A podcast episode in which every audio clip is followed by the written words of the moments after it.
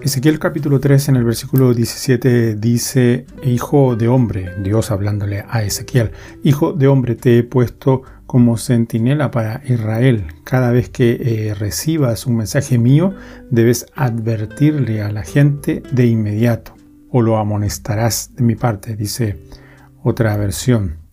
Esopo, un esclavo y narrador que se cree vivió en la antigua Grecia, escribe en sus fábulas o en una de sus fábulas que ciertos monos encontraron una luciérnaga en la ribera. Prontamente se hicieron alrededor de mm, él para calentarse y poniendo encima ramita trataron de encender fuego, obviamente sin éxito. Nada más inútil que el perro guardián que viendo venir a un ladrón no ladra. La trompeta que no suena o el fuego que no da calor. Muchos creyentes son lo que la luciérnaga de Esopo fue para esos monos en la fábula.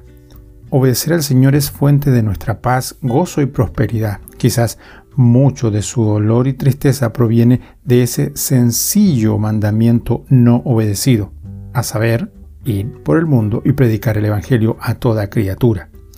Y es que Dios ha llamado a sus hijos no meramente para disfrutar de unas comillas vacaciones terrenales, sino para ser sal y luz hacer instrumento de salvación para muchos y en ocasiones esto es necesario hacerlo a costo de nuestra comodidad o felicidad temporal aquí en esta tierra. Amonestar a otros es la mayor expresión de amor en Cristo que usted y yo podemos manifestar al pecador, al hermano que se ha alejado del Señor o a aquellos que consideran son objetos de su amor más entrañable. No es una opción el hacerlo o dejarlo de hacer, es un imperativo. Debe recordar que no puede hacer cambiar a los que lo rodean, eso es potestad de Dios. Sin embargo, la elección incondicional que Él ha hecho para salvarle incluye que usted y yo seamos los que anunciemos ese mensaje. Posiblemente algunos no nos quieran oír, pero si no lo hacen se perderán por su propia decisión, pero usted y yo habremos librado nuestra alma.